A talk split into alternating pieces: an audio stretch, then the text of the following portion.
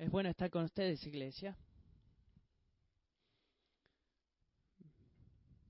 Estoy encendido, estoy luchando con un resfrío, así que mi voz suena eh, muy lejos. Pero tengo una voz que es lo que no tuve hace unas semanas atrás. Déjeme darle mi personal agradecimiento a Cris, a ti por tu liderazgo en el equipo de misión. Y tú, ustedes deben saber que Dios es un gran Dios y puede trabajar de muchas formas. No lo ponemos dentro de una cajita, pero no sé si estaríamos en Bolivia sin este hombre. Y su esposa, María, que es de Bolivia. Así que, Cris, gracias por tomar a tu familia en acción y crear oportunidades para nosotros de ir a ministrar el Evangelio ahí en Bolivia. Estamos seriamente agradecidos por ti. Gracias, amigo. Gracias, gracias por las últimas, vamos a decir, algunas meses, pero casi un año hemos estado predicando en el Evangelio de Marcos y esta mañana vamos a tomarnos un pequeño descanso de nuestro estudio y vamos a encarar un, un tema diferente. Muchos de ustedes recibieron una nota de mí unos días atrás compartiendo nuestra convicción de como ancianos de que Jim, nuestro pastor Siño, está en necesidad de un sabático extendido del trabajo pastoral normal o el ministerio pastoral normal. Le he mandado a todos los miembros y esa es la gran idea de, hacer lo que voy a compartir esta mañana. Déjenme decirles lo que pongo esto en esta mañana, porque he sido un oyente y he estado sentado donde usted está sentado y esto es lo que sucede. Ustedes empiezan a escuchar a la persona en el estrado diciendo cosas y en algún momento ustedes dejan de escuchar porque en su mente todos sus pensamientos van a ¿a dónde está yendo esto? ¿Qué es todo esto? ¿A qué, ¿A qué estamos construyendo con esto? Así que quiero reventar el globo antes de salir de la puerta esa es la gran idea y esta mañana quiero hablar porque creo que Jean eh, y, le mandé, creo que toda la iglesia pensamos que él necesita un sabático. Le voy a hablar de la necesidad de eso, voy a hablar del plan para eso y cuando termine, Jim va a pasar y va a tener la oportunidad, ustedes van a tener la oportunidad de escuchar su perspectiva. Le voy a agregar antes de empezar con esto, si ustedes han estado alrededor nuestro por mucho tiempo, ustedes nunca nos escuchaban hablar de sabáticos antes. Si ustedes están pensando, bueno, esto es nuevo o no, bueno, sí, es nuevo para nosotros, nunca hemos hablado de sabáticos acá pero una de las cosas que aprendí en las últimas eh, semanas en el estudio es que eh, algunas denominaciones están delante nuestro en este tema. Si ustedes vienen de PCA o RCA o RPC, ustedes saben lo que eso significa. Si no saben lo que eso significa, no importa, no hay problema. Pero es muy típico para un pastor salir en un sabático cada siete años. Gina ha servido por casi 30 años. Así que pongan eso en perspectiva. Estoy agradecido por el sabio consejo que hemos comenzado a recibir de otras denominaciones, pero eso no cambia nuestra necesidad de, sabiduría. Así que por favor, sea mí en oración. Padre, te preguntamos que mientras hablamos de un gran tema en esta mañana, que tú me des la voz para hablar y tus palabras para decir. Padre, necesitamos tu sabiduría hay muchas preguntas ahora y estoy seguro de eso y oro por gracia para responder la mayor cantidad de preguntas posibles. Te doy gracias por tu obra en nuestra iglesia, gracias por tu obra en Jean, por tu cuidado por Jean y su esposa Liz. Y oro que mientras comencemos a eh, poner nuevos precedentes, por lo que espero que sea una experiencia normal para pastores aquí en los eh, temas regulares, que tú nos des valor para saltar en cosas que no conocemos, sino de sabiduría de lo alto y un corazón lleno de paz que no viene por eh, saber si todo va a funcionar, sino viene confiar en ti. Oro por eso, dame sabiduría, dinos, danos a todos sabiduría y gracias porque tú nos amas como familia eh, de iglesia. En el nombre de Jesús, amén. Amén. Aquí es el por qué quiero que escuchemos las palabras de Pablo a los Corintios en 2 de Corintios capítulo 4. Creo que la cosa que debemos con la que debemos empezar y considerar como sabático para Jim es el contexto del ministerio cristiano. Y ustedes notaron el ministerio cristiano dije y no dije ministerio pastoral. Eso ha sido deliberado espero que se hayan dado, cuenta. Y la razón de por cual el ministerio pastoral eh, se resalta en algunas maneras en todo el ministerio cristiano es que todos nosotros estamos en el ministerio cristiano. Y hay cosas que voy a compartir esta mañana, así que lo que, lo que Dios está haciendo en el corazón de Jim, que no son únicas de pastores. Una de las cosas que estoy deseoso de ver al Señor hacer es que mientras consideramos el contexto del ministerio cristiano, que nos demos cuenta que Dios intenta restaurar y renovarnos a nosotros también. Espero que eso tenga sentido.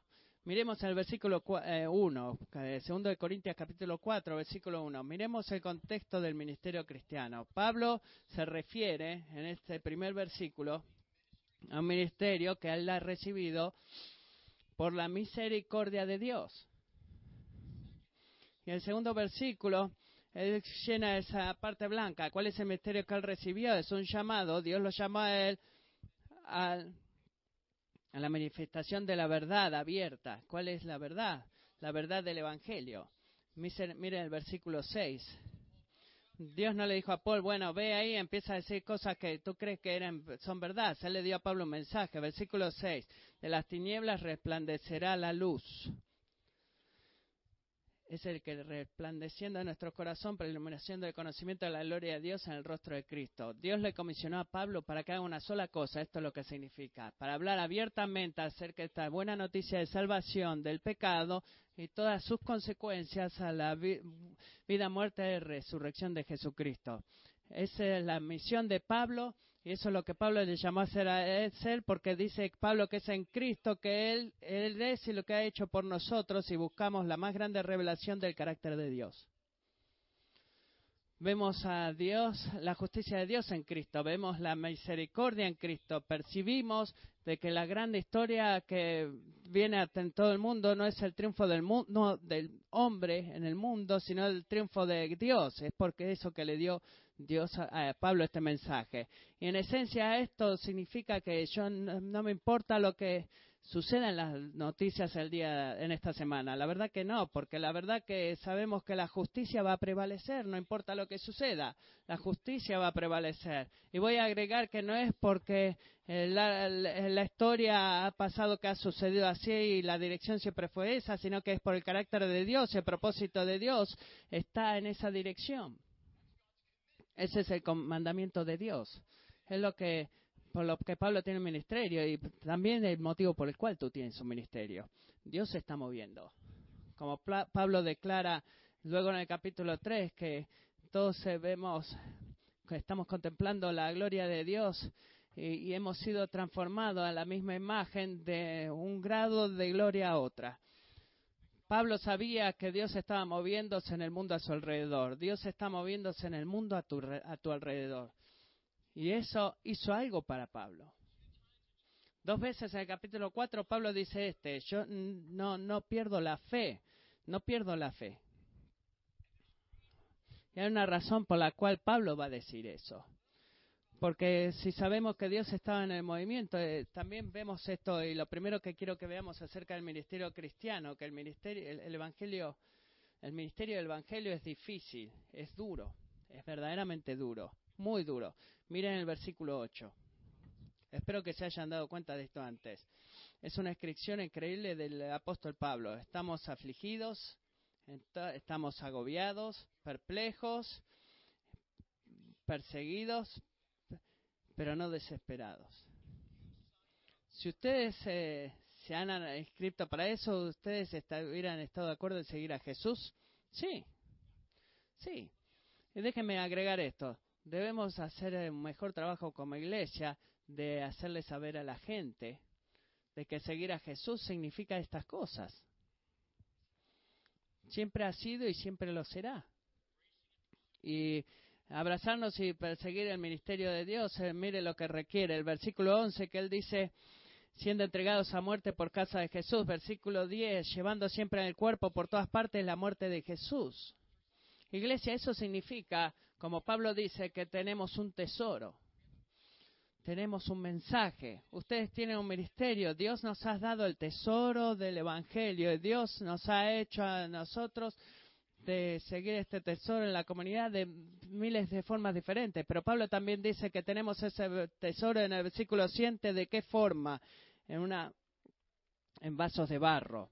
Él no está hablando de un, eh, una cobertura de cerámica bíblica, sino que está hablando de ti, está hablando de mí y de Él mismo.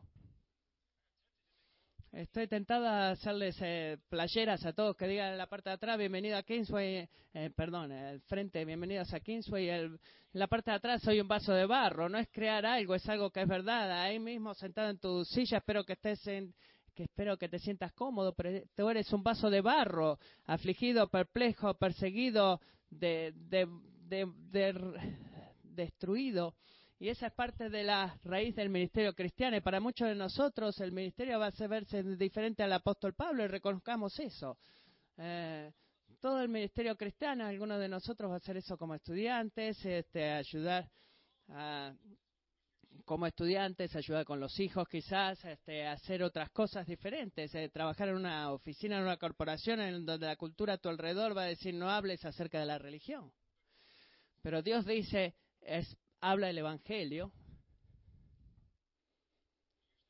Y este es el principio en todo eso.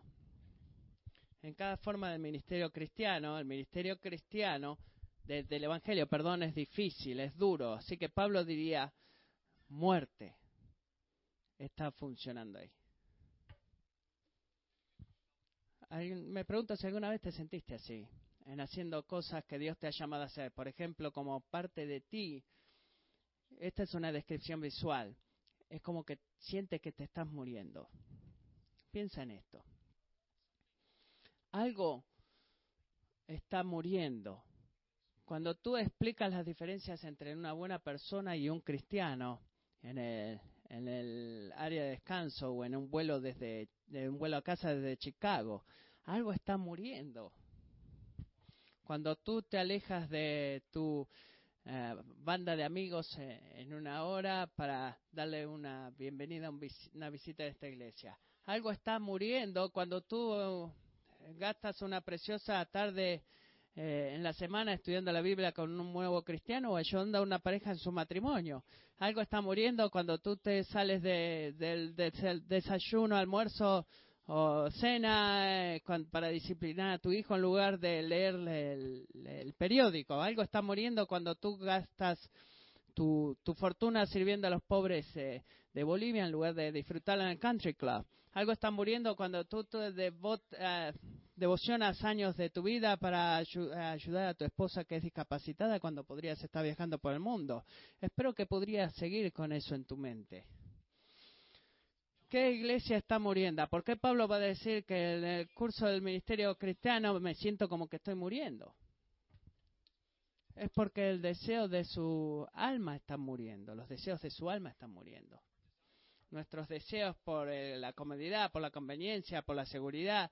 Tú nunca conoces el gozo de seguir a Jesús y tú no estás dispuesto a conocer el dolor de de, rechazar al mundo. Seguir a Jesús es difícil, el arrepentimiento duele y el efecto de que Dios use eh, la palabra que morimos de miles formas en el Evangelio del, del ministerio del Evangelio para traer vida a la gente alrededor, eso no cambia que cada parte de tú, cada parte de cada creyente siempre esté muriendo. Debemos, no debemos, digamos, tener miedo de describir la dureza del ministerio cristiano, del Evangelio, eh, que pensar que hablar eh, eh, de esa forma sería una falta de fe. Eh, no, tú no acusarías a Pablo de eso, ¿verdad? Él es este maravillosamente honesto en esta parte de la escritura. Pero alabado sea Dios, esa no es la única cosa que es verdad, ¿verdad? El ministerio del Evangelio es difícil. Punto número dos, el poder de Dios es suficiente.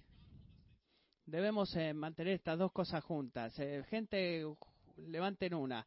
El ministerio del Evangelio es difícil, el ministerio eh, del Evangelio es suficiente. Veamos el versículo 8. Afligidos en todo, pero no agobiados.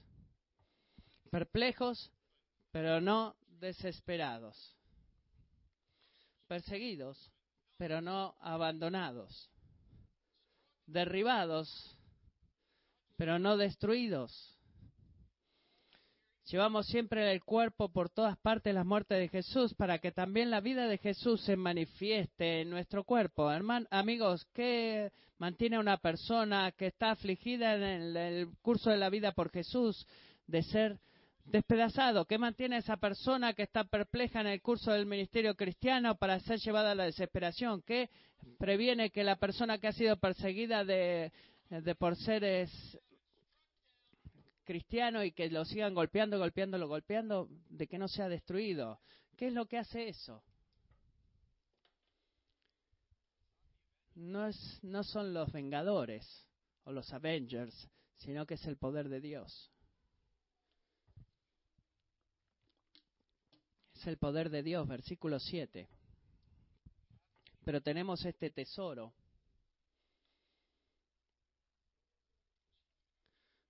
Jean, tú tienes tu tesoro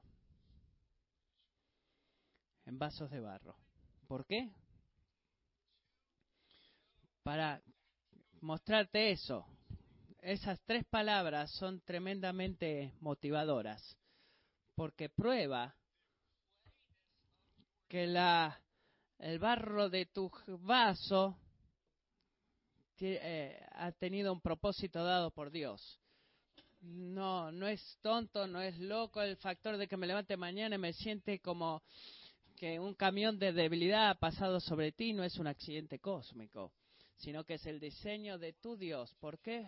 para mostrar eso de que el poder, el poder, el Dios es dueño del poder y no nosotros. Debes entender estas dos cosas, que no, no, tú no eres el dueño del poder, sino que Dios. Y no es un poder, sino que es un, un poder increíble. Mucha gente joven ha escuchado esta ilustración antes, pero había un tiempo en el cual disfrutaba escuchar, ver videojuegos. Y si ustedes tenían mi edad y siguen disfrutándolo, no, no pidan este perdón, es un don de Dios, Joelia. Así que esto es lo que deben hacer, conocer de Hello si nunca eh, jugaron al Hello. Esto es lo que deben saber. Hay dos cosas en cada nivel del Hello eh, que son una misión crítica. Esto es verdad y esto es algo serio. Ustedes deben saber los mejores lugares donde esconderse y ustedes quieren saber en dónde está la plataforma de despegue del cohete. Eh, les recuerdo, recuerdo si no están familiarizados con videojuegos. Eh, eh, estoy feliz por algunos de ustedes que jueguen y feliz por ustedes que no juegan. Ustedes pueden jugar y quizás no saberlo, pero pueden durar más. Y esto es lo que deben de saber de este juego. ¿Por qué necesitamos la plataforma de despegue? Hay solo un disparo para llegar ahí y que explote. No hay segundo disparo necesario y un disparo sirve. El lugar de lanzamiento es más que suficiente para la prueba. No es solamente poder, sino que es un poder abrumador, un poder increíble. Y voy a recibirlo. Piensa en el poder de Dios en ti de esa forma. Dios no te ha dado una pequeña, un pequeño revólver de aire comprimido. Y que tú de repente disparas fuerte y todo explota. No, si tú eres un creyente, tú tienes algo que se llama la presencia misma del Espíritu de Dios en ti. ¿Y sabes con lo que viene eso? viene con una plataforma de despegue de cohetes. Tienes un poder eh, abrumador en tu vaso de barro. Tú eres un vaso de barro, ese es el ministerio del corazón de Dios. Pero no quiere decir que tu ministerio va a ser fácil, pero si, que si tú sigues a Jesús, nunca, nunca, nunca vas a, dejar de poder eh, llegar a todos los recursos que necesites para poder cumplir todo lo que Dios te ha llamado a hacer. Tú no te vas a quedar sin un, amunición, eso es lo que quiere decir. La parte difícil del ministerio de, de, Evangelio es para poder mostrarte el poder sorprendente de Cristo en tu ministerio, de que no es una aflicción, es, eh, no es un accidente, no es, tu persecución no es la final de la línea, sino que es el poder abrumador de Jesús que ha sido derramado en tu cuerpo que está muriendo. Y sabemos eso. Pero es duro de creer a veces. nos olvidamos que estamos en la plataforma de despegue de cohete. Y nuestro error de recordar eso, la falta de fe, la falta de depender espiritualmente en el poder de Dios es algo grande, porque el misterio del Evangelio es difícil y el poder de Dios es suficiente y la perseverancia requiere de fe. La perseverancia requiere fe. Mire lo que dice el versículo 13. Escuchen lo que causa a Pablo a no dejar de hablar de la verdad del Evangelio. Pero teniendo el mismo espíritu de fe, según lo que está escrito, creí, por tanto hablé, nosotros también creemos, por lo cual también hablamos. Nosotros también creemos, por lo cual también hablamos. Creemos, hablamos. Hay una creencia en el Evangelio del ministerio de Pablo que le hace hablar del ministerio del Evangelio. Eh, su, hablar se mantiene fuerte porque su creer se mantiene fuerte.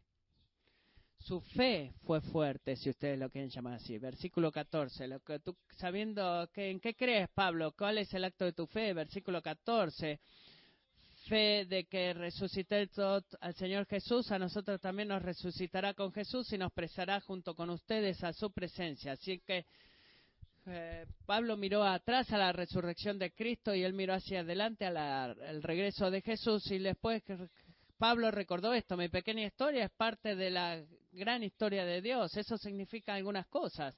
Significa que el Dios que resucitó a Jesús me va, va a resucitar a mi cuerpo en decadencia. Fe significa que el Dios que resucitó a Jesús un día va a resucitar a cada uno de sus miembros en tribulación de la iglesia, incluso aunque tenga este dolor en mi costado. Dios lo va a resucitar, eh, es fe eso y recuerda los sacrificios que él estado haciendo a los discípulos de Corintios, en los cuales en ese mismo momento, versículo 15, porque todo esto es por amor a ustedes, para que la gracia que se está extendiendo por medio de muchos haga que las acciones de gracias abunden para la gloria, para que la gente recuerde del amor de Jesús, para que todos puedan ver su sacrificio. Él vio que su pequeña historia en el mundo era parte de la gran historia de Dios, y eso se llama fe. Y había una conexión entre su fe y quién Jesús fue y lo que Jesús estaba haciendo y su perseverancia en el ministerio. Había una relación entre estas dos cosas. Él no podía perseverar en el ministerio apartado de la fe. Él continuó hablando porque él continuó creyendo. Él continuó trabajando porque continuó confiando. Él sabía que su equipo iba a ganar. Y sabía la victoria de Jesús garantiza mi victoria y fusiona todos mis ministerios, mis sacrificios eh, con una esperanza inquebrantable que nada de esto es en vano. Va, va a llegar a algún lado, está alcanzando algo, está, va a, abundar eh, abundantemente ahora y, en la eternidad y el tiempo de Dios. Y eso requiere de fe para que podamos decir, eh, mientras mantenemos los ojos en la gran historia de Dios, porque esta momentaria aflicción está preparando a nosotros una eterna forma de gloria más allá de toda comparación. Es por eso que miramos no con las cosas que no se pueden ver, sino a las cosas. No podemos a las cosas que se ven, sino a las cosas que no se ven, porque las cosas de este mundo desaparecerán, pero las cosas que no se ven son eternas. ¿Qué es lo que está viendo Paul? Aflicción, persecución, sufrimiento. ¿Qué es lo que Pablo todavía no ha visto? El retorno del rey. El de cuando Jesús va a venir y hacer todas las cosas nuevas. Eso es lo que vio, eso es lo que no vio, es que en qué se estaba enfocando él en lo que todavía no había visto. Esa fue la elección que él hizo. Y esa, amigo, es la elección que tú tienes que hacer también, si tú vas a perseverar en el ministerio. Pablo no pensó solamente decía, oh, qué bueno, Jesús está viniendo. ¿Sabes cuándo, eh, qué hora empieza el juego esta noche? No. El retorno del Señor era el mayor gozo de su vida, es por lo que él vivía y lo que anhelaba ver, porque el retorno de Cristo aseguraba que ninguno de sus sacrificios iba a ser en vano.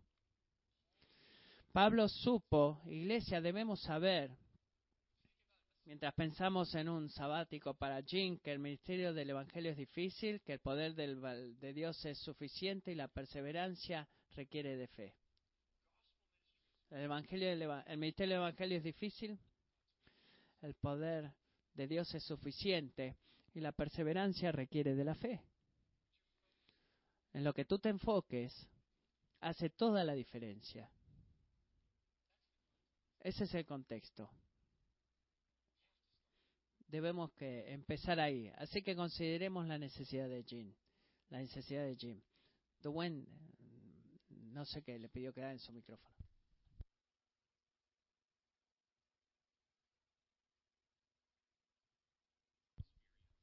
¿Cómo Jim experimenta nuestras experiencias, iglesia?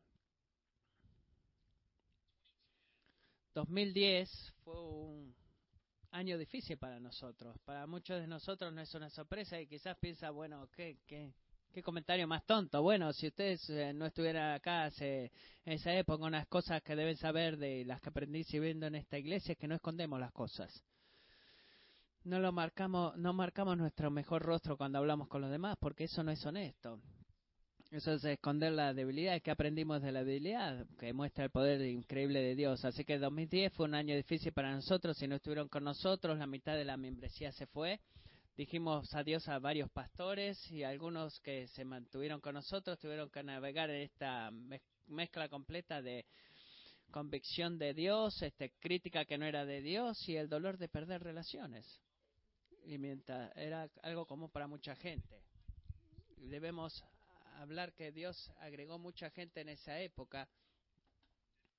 Se estuvieron bien, otros no estuvieron todo bien, para hacer un trabajo grande en nuestros corazones. La iglesia hubo una autojustificación que Dios eh, cambió de nuestra iglesia y fue reemplazada con mucha humildad y estoy increíblemente contento de lo que pasó en el 2010. Eh, llegamos a un momento en el cual eh, nos dimos cuenta que no éramos una iglesia perfecta. Imagínense eso.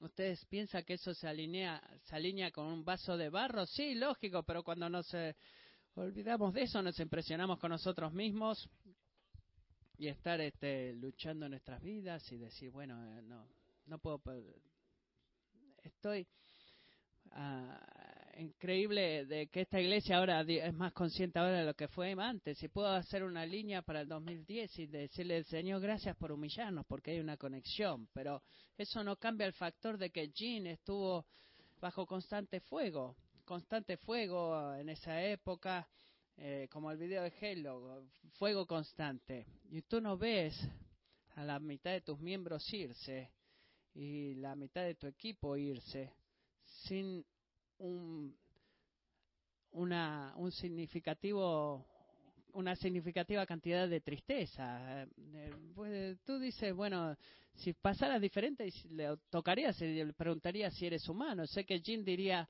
que mirando hacia atrás, él se sintió como que 25 años de su ministerio habían sido invalidados. Ahora, sé que hablé por muchos de ustedes que por la sé que hablo por muchos de ustedes cuando digo por la gracia de Dios. Jean ese no fue el caso. ¿ok? no fue el caso amigo. Los amigos que se están sentados en este cuarto son una prueba de que eso no fue el caso.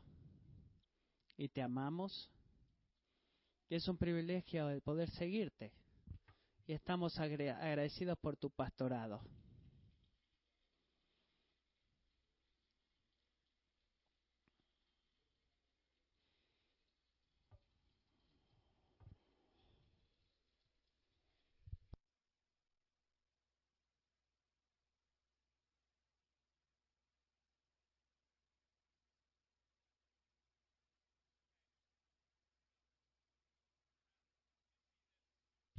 Quiero que ustedes pueden ver esto. Pónganse, pónganse de pie, obedézcanme.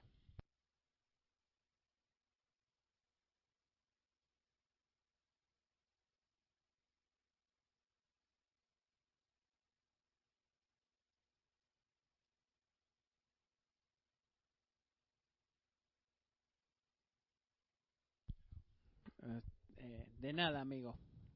De nada. No he terminado de hablar de ti en frente de mis amigos. Jean, aprendimos que nadie en esta iglesia es perfecto, incluyendo otra gente que te ama. Y aprendimos que tú no eres perfecto.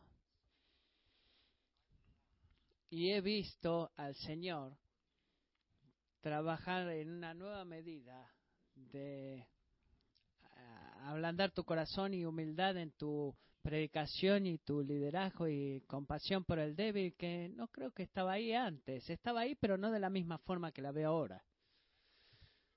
Y escuché por muchos amigos en esta iglesia que tus sermones y tu cuidado de individual ha crecido desde el año 2010 no pretendiendo, no, no, no le pago a la gente para hablar gente, eh, para hablar cosas buenas de ti, es lo que me dicen. Y viniendo del año 2010, eh, creo que es bueno decir que Jim se dio cuenta de que había mucho trabajo pastoral para hacer y la forma que la describo es de que, bueno, la, la iglesia, eh, había mucho trabajo que hacer en la iglesia y él se preocupó mucho por amar y cuidar a la gente y hubo el don de perseverancia, una gran bendición para la iglesia en ese tipo de respuesta. Pero escuchen estos amigos, la mayor desventaja es que tú no recibes atención de la forma en la cual tu alma ha sido afectada por esa situación. Escuchen cuidadosamente. Y cuando tu adrenalina espiritual se, se vacía, tú te vuelves muy vulnerable a la presión y un adormecimiento espiritual y, debilidad, porque tú no dejas de, descansar, eh, reflejar y reenfocar a la gente hacia Jesús. Eso no es una ciencia. El, mes pasado Jean empezó a sentir una gran debilidad espiritual y desmotivación en su alma. Y de mi perspectiva creo que, ha estado ahí desde el 2010, pero era como que eh, ignorada uh, y opuesta de lado también. Que es diferente eso de, de ser un hipócrita o de decir, bueno, de poner tus caras felices los domingos y cómo estás, eh, estoy bien, no, ese no es ching. Él no ha, no ha estado escondiendo la debilidad de nosotros, pero en recientes semanas él ha venido a un nuevo nivel de, de conocimiento de qué tan cansado está y qué tan agotado su alma está. Y entiendo eso y pienso que, amigo, mucha gente en este cuarto diría, estamos sorprendidos que te tomó cinco años llegar a ese punto. Tú eres una persona como nosotros. Débil, un vaso de barro. Y de nuestra perspectiva como ancianos, eh, eh, me uní a Gene en predicar y ayudarlo en la consejería, discernir, eh, planear y buscar la sabiduría. Y sé que hace puesto muy difícil para él. Él es como que está ahora en una etapa de vivir una neblina espiritual y le doy gracias a él por su honestidad. Estoy muy agradecido. Para y no es fácil para un líder decir cosas así, especialmente si tú eres un hombre como Jean y que te gusta invertir tiempo con la gente que amas. Pero él se dio cuenta que estaba eh, vaciándose y necesitaba ayuda, así que le está pidiendo por nuestra ayuda. Ese es el mandamiento. Eh, los hombres nunca escapan.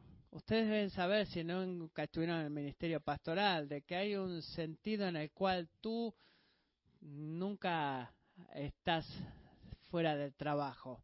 Eh, ayúdeme a Dios a describir esto. La cosa más común para comparar esto es con, la, con el ser padre. Tú nunca dejas de ser padre. Cuando yo me vaya a casa en esta tarde o me voy de la oficina, me llevo conmigo, conmigo un sentido de mi corazón, un sentido espiritual, responsabilidad espiritual por algunos cientos de personas que vienen a esta iglesia.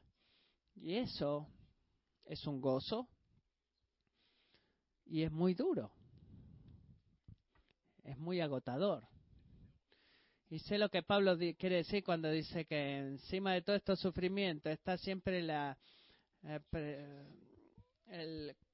el sentir por todas las iglesias y de querer cuidar de todas las iglesias. Entiendo eso y no quiero que sientan lástima de mí, pero para ser honesto, para que ustedes puedan entender un poco de lo que está sucediendo dentro de Jean. Así que, ¿cómo Pablo puede decir eso y no perder la fe? Eh, ¿Cómo alguien puede permanecer en el ministerio cristiano? ¿Cómo alguien puede terminar bien? Bueno, Dios cosas Pablo le permitió hacer a Pablo y ser a Jim también. Primero ser honesto con el Señor y con otros, el del sufrimiento que estás experimentando y la forma que te afecta.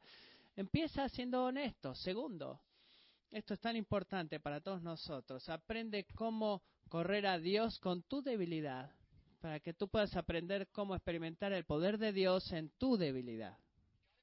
Debes ser honesto, no puedes detenerte, te, te has levantado, debes aprender a correr hacia Dios con tu debilidad para poder experimentar y recibir el poder de Dios en tu debilidad.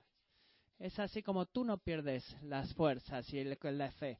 Y toma tiempo hacer esas cosas. A veces tú puedes llegar ahí, puedes hacer cosas en el medio del ministerio evangélico y otras veces tú tienes que temporariamente apartarte para descansar y reenfocarte. el tema que necesitemos eso no, no quiere decir que es pecado, sino que es la verdad de que tú no eres Dios, tú eres un ser humano, hemos sido hechos para depender del Señor. Y digo esto porque este hombre no ha hecho nada para descalificarse a sí mismo por el del ministerio pastoral. Esto no se trata de una forma eh, linda de ponerlo a él, de sacarlo del pastorado. Esto es una forma de, tampoco no es una transición de de, de, transición de quién va a ser el señor pastor. No estamos escondiendo nada. Él simplemente está experimentando debilidad espiritual y lo que debemos hacer es darle un, un descanso extendido desde el primero de agosto hasta el fin de año de lo que es el ministerio eh, de la iglesia. Son cinco meses. Y si ustedes no están familiarizados con el término sabático, no es una vacación es un, es un trabajo diferente. Quiero tomarme algunos minutos para ah, ir en lo que va a ser nuestro plan para Jean y lo que le hemos propuesto. Primero, le propusimos a Jean que él tome un mes o dos para descansar.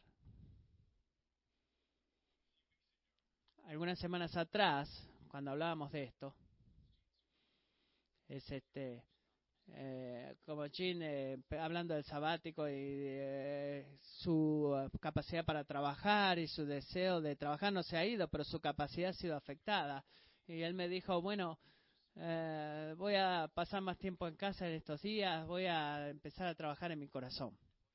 Y miré, le, lo miré, le quise decir, cállate, cállate, tú, tú le puedes decir algo a tus amigos, porque la primera cosa que tú necesitas no decir, ah, bueno, ahora tengo que ponerme a mí mismo en el juego y bueno, Jin ya está de vuelta. No, no.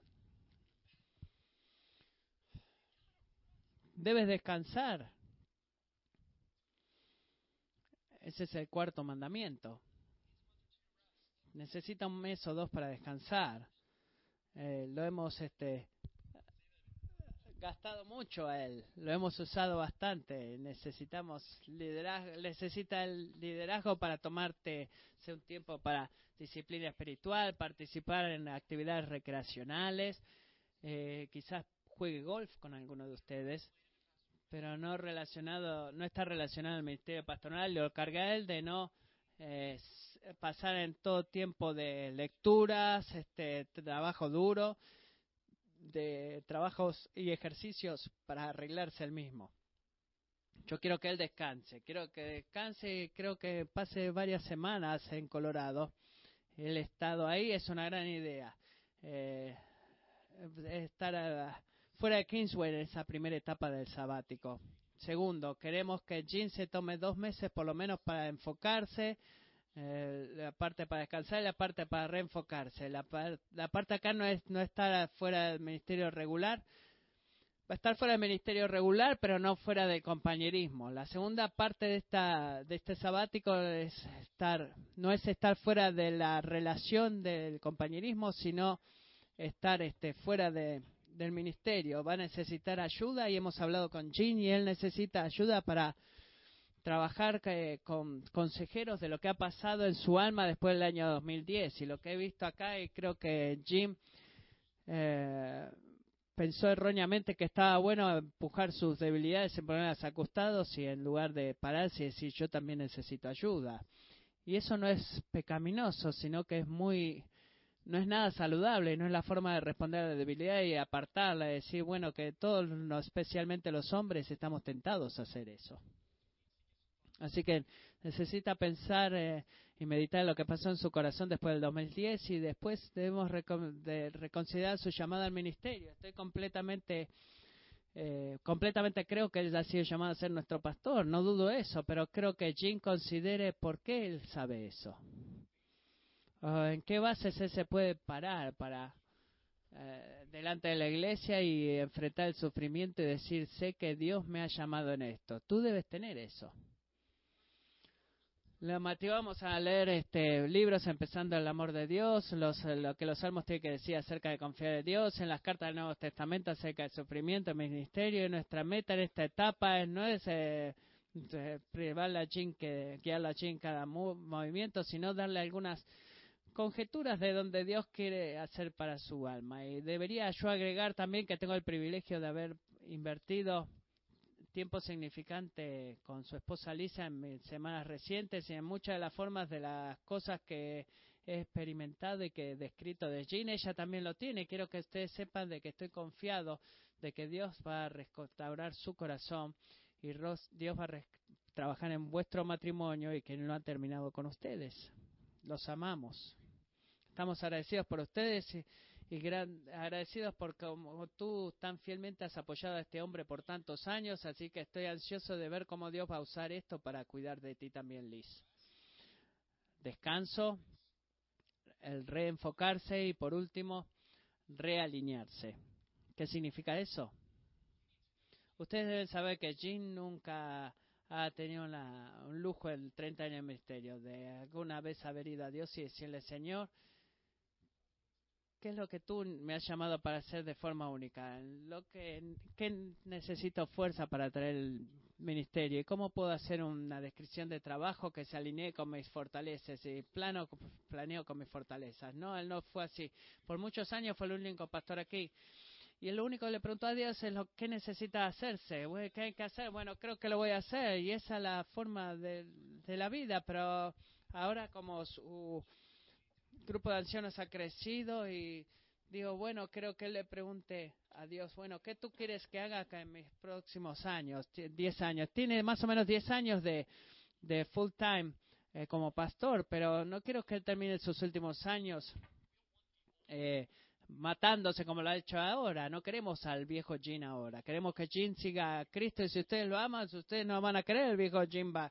Ustedes van a querer que él venga con la palabra de Dios que diga, Señores, esto es lo que el rey me ha pedido que haga en mis últimos diez años. Y él necesita eso, descanso, reenfoque y realineación. Todo eso no es una garantía. El sabático no es una moneda que tú pones en el corazón de un hombre y él dice, bueno, descanso, refoco, real, realinearse, esto nunca decimos esto, no estamos avergonzados de que vamos a aprender mientras avancemos, pero nuestra esperanza y sabemos que Jean ama a Dios y nuestra esperanza es que va a venir físicamente descansado, espiritualmente descansado y, restaurado de lo que ha pasado en los últimos años y deseoso de pasar 10 años más en el ministerio. Espero que me ayuden a orar por eso y sé que lo van a hacer y creo que voy a terminar con esto antes que ustedes escuchen de Jean. ¿Qué, va a significar eso para el resto de nosotros? Bueno, confíen, el hombre hablando con ustedes ha hecho esa pregunta, está haciendo esa pregunta, estado haciendo esa pregunta. ¿Qué va a significar para el resto de nosotros por la mitad del año que queda? Tengo dos puntos aquí. Por favor, escuchen cuidadosamente. El sabático de Jean es una oportunidad para todos nosotros de ser la iglesia. Eh, quiero que quiero que sepan lo que quiero decir con esto? Eh, el sabático de Jean es una oportunidad para nosotros de todos ser la iglesia, porque esta iglesia no ha sido construida por Jean, eh, no es, te amo, no, no hemos construido en ti, sino que hemos construido en Jesucristo. Y tú nos enseñaste eso. Así que amamos a Jean, le damos gracias a Dios por Jean, pero no dejamos de ser la iglesia cuando Jean está temporariamente ausente. ¿Por qué? Porque Dios no, no se retira, Él no va a un sabático, el poder del Evangelio no va a un sabático, el Señor no ha dicho, bueno, creo que todos los 250 o más de ustedes que, que tomen Gatorade y en seis meses vamos a volver a construir la iglesia, cuidar a la comunidad, predicar el Evangelio, discipular hombres y mujeres. No, Dios no ha hecho eso. Esta iglesia no ha sido construida en Jeep y Dios no va en sabático. Eso se quiere decir que esta chance de sabático nos da a todos la oportunidad de seguir construyendo la iglesia. Y deben saber eso. Y una de las cosas de las cuales le dio gracias a Dios de una forma muy grande es que Él va a regar nosotros en tu, su. Quiero cargarte. No te quedes acá por seis meses esperando por Jean. Ni tampoco te quedes seis meses acá porque estás amando mi liderazgo. ¿Sabes por qué debes quedarse acá? Porque tú por fe debes saber que es la única forma por la cual debes estar en la iglesia, es que porque por fe el Rey Jesús te ha llamado aquí y te ha dado una misión aquí. Y esta iglesia no se trata de nosotros pagándole a la gente para hacer el ministerio del Evangelio para que los demás podamos decir, oh, muy bien, muy bien, amo verte trabajar. No. Es mi trabajo equiparte y por los próximos seis meses tú vas a trabajar.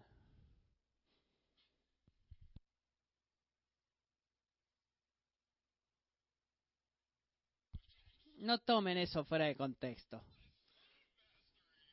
Qué, qué maestro esclavizante es, siempre está dándonos. Pero no, pero ¿saben lo que quiero decir? Es, es una vergüenza verdadera de que el día de hoy miles de personas eh, migran de iglesias a iglesias cuando sus líderes se mueven. ¿Saben lo que eso le dice al mundo? De que este es eh, como el Super Bowl. Y no lo es. Él es el rey. Estamos aquí por Él. No se vaya a ningún lado. Eh, tengo una nota personal acá. No hay ninguna forma que yo pueda hacer todo este trabajo solo. No, no hay. Eh, eh, voy a esperar de las cosas que vamos a descubrir, que la van a ver que suceda o que deseen que suceda, voy a tener que mirarte a los ojos y decirte con tristeza y honestidad, lo lamento, pero no podemos hacer eso. No puedo ser dos pastores. Ora por mí. No voy a tratar de ser dos pastores. Y debo agregar en este punto de que Chris y Josh Kruger, que han sido estado en el stage, son un gran regalo de Dios porque no hay forma de que yo podría hacer esto si yo fuera el único pastor que quedara aquí sin estos dos hombres. Estoy tan agradecido que Dios nos ha dejado poder establecer eh, el, liderazgo bivocacional. Y Dios sabía que vamos a tener la necesidad y Él es fiel y espero que este otoño eh, Chris pueda ser puesto completamente como pastor aquí y el año, próximo año espero que este hombre acá también pueda tener su examen para que de pastoral para que él pueda estar ahí, pero en, en, el medio ellos van a ser una gran expresión de apoyo para mí y para ustedes también. Así que muchachos, gracias. Gracias.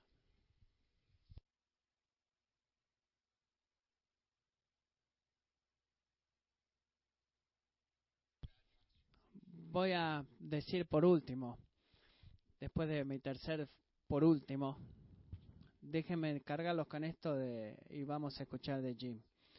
El sabático de Jim, creo que es una forma de poder, es una chance para la iglesia, es una chance para ti, para mí y para todos nosotros de cuidarlo a él. Y estoy verdaderamente emocionado de que él pueda recordar y que su esposa recuerde y todos nosotros recordar que los amo pero ustedes son simplemente hombres. Ustedes son miembros aquí, Jean. Tú eres un miembro aquí, Jean. Tú eres un hermano antes de ser un pastor. Así que a través del tiempo, si alguien está siempre en esta posición pastoral y siempre sirviéndote y tú te relacionas con él de esa forma, es como que te olvidas de eso. Y es así como la gente termina pues, siendo puestas en pedestales y se caen. Y una de las hermosas formas en las cuales podemos mantenerlo fuera del pedestal aquí es para que nosotros, nosotros, próximos cinco o seis meses, podamos hacer todo lo que podamos para amarlo, motivarlo y cuidarlo. No porque ellos son el pastor y la, eh, la esposa del pastor, sino porque son hermanos y hermanas en Cristo. Y le, le, debemos eso a ellos, no porque ellos sean especiales o que son merecedores del honor, no, sino porque son como nosotros y debemos amarlos. Encuentren una forma de hacer eso. Pueden orar, escribirle una nota. Deben saber que vamos a continuar. Esto sería errado de hacer algo diferente, pero vamos a continuar con los mismos beneficios de salario de Jean en su sabático. Sería un cachetazo el no hacer eso. Pero a ver, algunos viajes adicionales y quiero motivarlos de que si ustedes tienen este eso en su corazón de darle un regalo a Jean y a, su esposa, no les voy a pedir que hagan eso, no va a haber eh, presión para hacer eso. Cualquiera de ustedes que sienta eso en su corazón de querer hacer eso con mis hermanos, les doy las gracias. Gracias, iglesias, por siempre cuidar de las personas. Así que, Jean, quiero escuchar por ustedes. He dicho mucho, te amamos y estamos agradecidos por ti. Ven y comparte lo que piensas acerca de todo esto.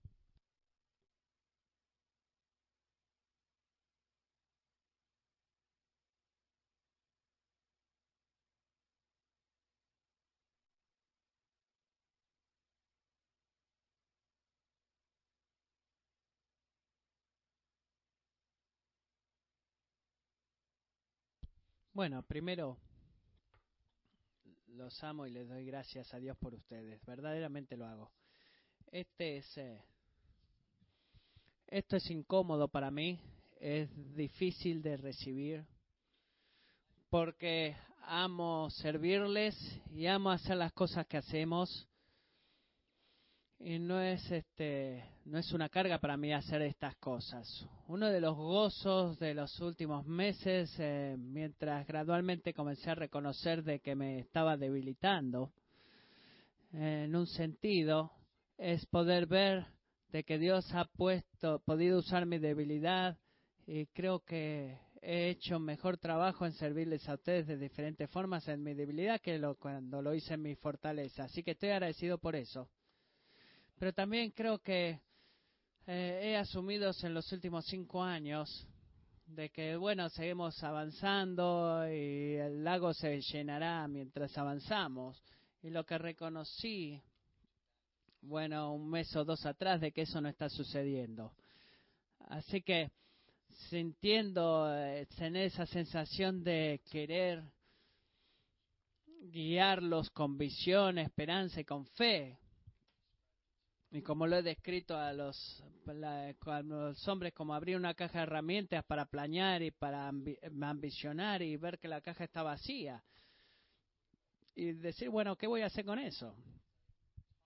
Y mientras hablé con Matthew y Chris y Josh, y lo que quiero que ustedes sepan es que desde el principio, el primer pensamiento de ellos fue, bueno, ¿cómo podemos ayudarte? ¿Qué, qué es lo que Dios quiere hacer?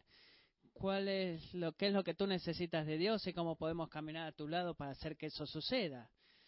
Así que desde el principio la gracia ha sido marcada nuestra, en nuestra interacción, no como sorpresa, eh, porque sé lo que son estos hombres, pero ha sido un hermoso lugar de bendición y cuidado en el cual me ha tocado estar. Así que todo lo que Mateo ha descrito es verdaderamente que algunas varias semanas de observar, y ver qué es lo que podemos hacer en una situación como esta para uh, restaurarte y rellenarte y hacer lo que Dios nos ha llamado a hacer y para que tú puedas hacer lo que Dios te ha llamado a hacer y lo primero para mí es que como persona y no como pastor pensaron así de mí desde el principio he interactuado con muchos de ustedes y recibí la respuesta de ustedes también.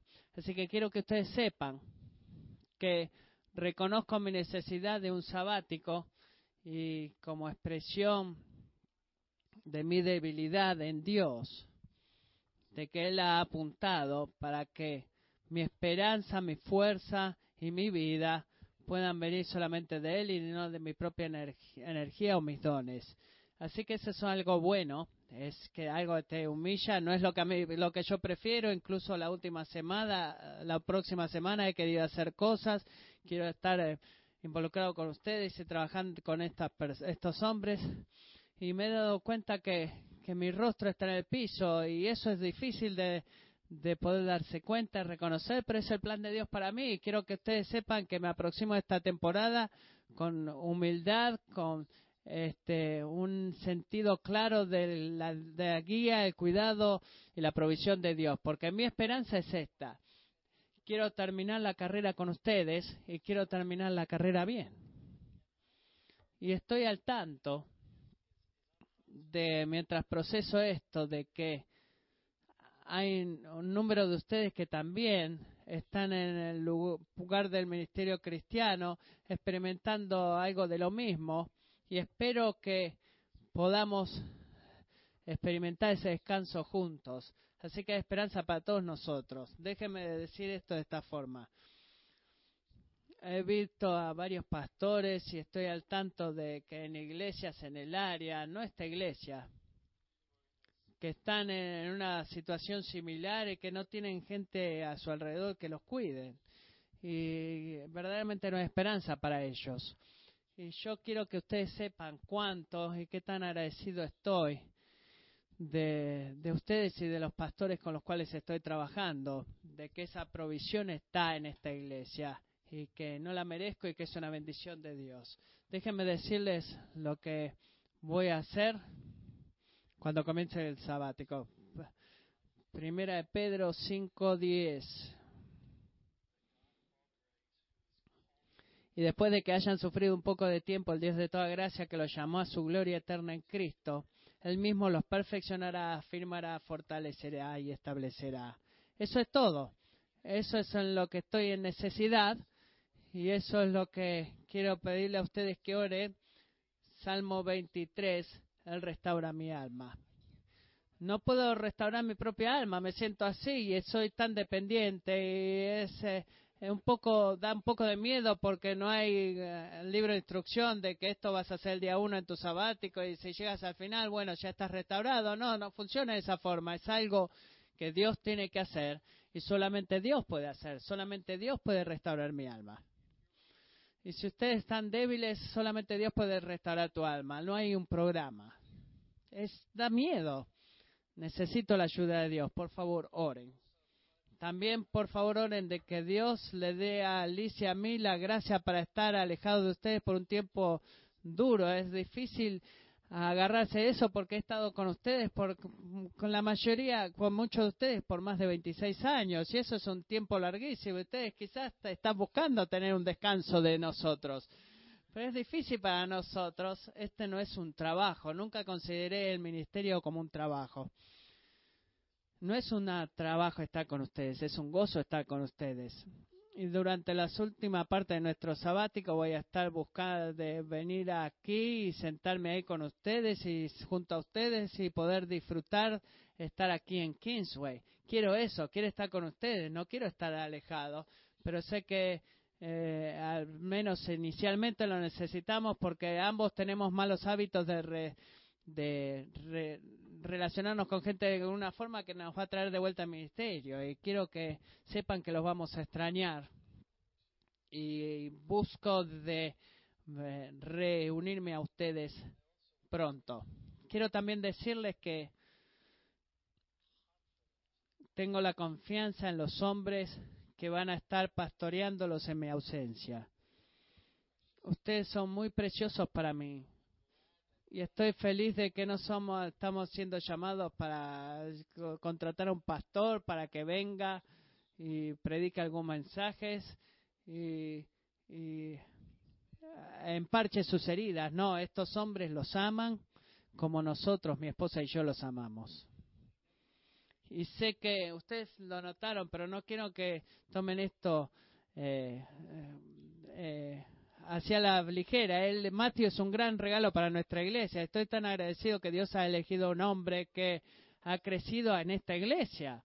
Esta es la única iglesia que él ha conocido de que, de que es chiquito y él ha crecido acá y él los ama como yo los ama. Él los cuida como yo los cuido. Y él ha tenido una combinación inusual de, de dones y de humildad, muy extraordinaria. Y es una enorme bendición de que Él va a estar aquí semana tras semana continuando guiándolos. Gracias, amigo. Gracias por, por cuidar a este rebaño. Gracias.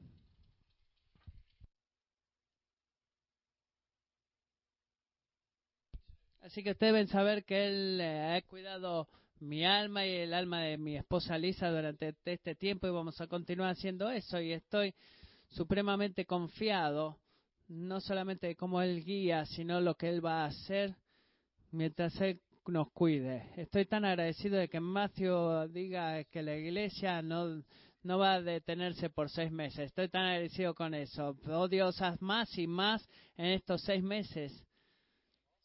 También estoy increíblemente agradecido por Chris y Josh, porque literalmente lo que Matthew ha dicho, no podríamos hacer esto apartados de estos dos hombres. Ellos son una gracia increíble para nuestra iglesia. Estoy tan agradecido de que algunos años atrás nos acercamos a toda esta idea del ministerio bivocacional y estoy tan agradecido por ti, Josh, en responder a eso, de que tú tienes un trabajo que te demanda mucho y la forma en la que tú sirves a los jóvenes adultos y la forma que sirves como un anciano en entrenamiento y estoy tan agradecido por ti. Y Chris, después de muchos años de nosotros pedirte, ¿estás listo para venir? ¿Estás listo para prepararte para la ordenación? Y en enero Dios dijo sí, sí. Y tú dijiste sí. O bueno, qué don que tú eres para nosotros, qué regalo. Estoy tan emocionado de estar en Bolivia contigo en las próximas dos semanas. Estoy tan emocionado del regalo que Dios ha puesto en ti para esta iglesia. Estoy supremamente confiado en el liderazgo de estos tres hombres mientras yo no esté. Y por último, déjenme darles gracias por orar por nosotros, por Liz y por mí. Eh, verdaderamente somos los dos juntos y una de mis oraciones es que Dios pueda reencender nuestro romance, nuestro afecto, nuestra comunicación, mientras somos restaurados juntos y mientras Dios restaura nuestras almas juntos. Ambos lo necesitamos y estoy tan agradecido que podamos experimentar eso juntos. Así que quiero darles las gracias por, por amarnos tanto. Y para, eh, están invitados a sus preguntas, comunicación y quiero dejarles saber que cuando vuelva, o bueno, esta es mi oración, Señor, vuelve, llévame de vuelta con fortaleza porque tenemos mucho más por hacer.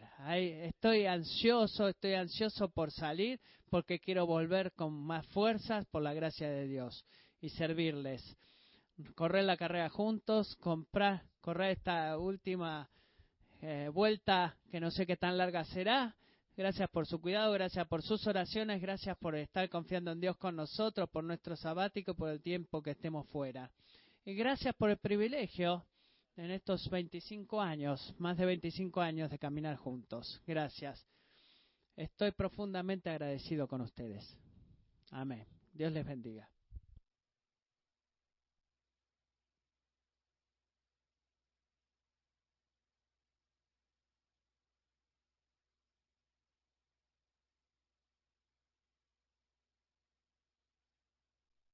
Queen, podrías venir al frente con la banda. Quiero hacer muy rápido. Eh, eh, vamos a cerrar cuando esto. Iglesia en un nivel, esto va a ser difícil. Nunca hemos hecho esto antes.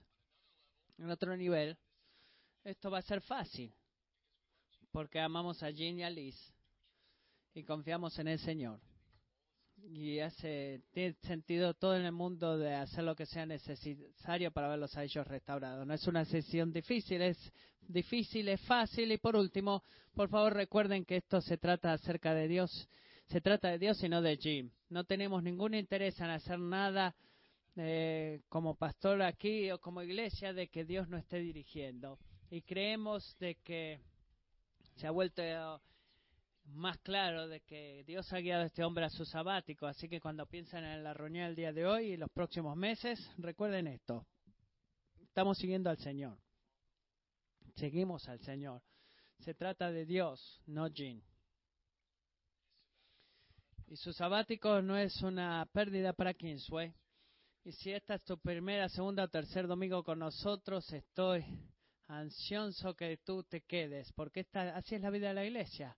Somos todos humanos, somos todos débiles y tenemos un gran Salvador. Y quiero cerrar recordando eso, porque creo que eh, piensen que algún, las cosas que hemos escuchado el día de hoy relacionados con la dificultad del ministerio, la eficiencia del poder de Dios, que necesita descansar y nos pone en un lugar de tener que clamar al Señor en nuestros problemas y confiar en Él que nos, delibe, nos libere de nuestro estrés y nuestros problemas. Pónganse de pie con nosotros, vamos a alabar cantando y trayendo los diezmos y ofrendas.